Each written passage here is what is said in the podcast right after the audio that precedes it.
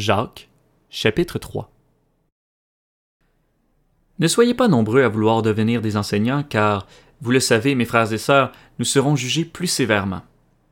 En effet, nous trébuchons tous de bien des manières.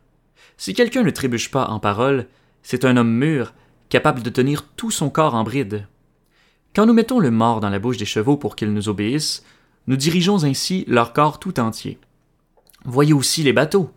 Même très grands, et poussés par des vents impétueux, ils sont conduits par un tout petit gouvernail, là où le pilote le veut.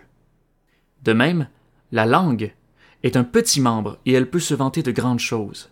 Voyez comme un petit feu peut embraser une grande forêt. La langue aussi est un feu. C'est le monde de la méchanceté. Ainsi, la langue se trouve parmi nos membres, elle souille tout notre corps et enflamme le cours de notre existence, étant elle-même enflammée par l'enfer. Toutes les espèces de bêtes, d'oiseaux, de reptiles et d'animaux marins peuvent être domptées et ont été domptées par l'homme. La langue, en revanche, aucun homme ne peut la dompter. C'est un mal qu'on ne peut pas maîtriser. Elle est pleine d'un venin mortel.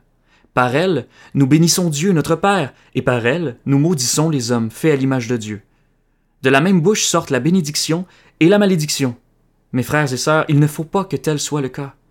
Une source fait-elle jaillir par la même ouverture de l'eau douce et de l'eau amère un figuier, mes frères et sœurs, peut-il produire des olives ou une vigne des figues?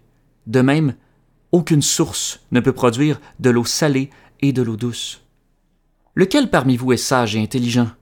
Qu'il montre, par un bon comportement, ses œuvres empreintes de douceur et de sagesse.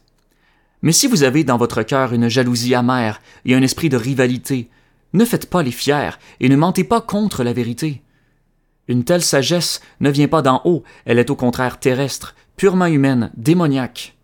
En effet, là où il y a de la jalousie et un esprit de rivalité, il y a du désordre et toutes sortes de pratiques mauvaises. La sagesse d'en haut est tout d'abord pure, ensuite porteuse de paix, douce, conciliante, pleine de compassion et de bons fruits.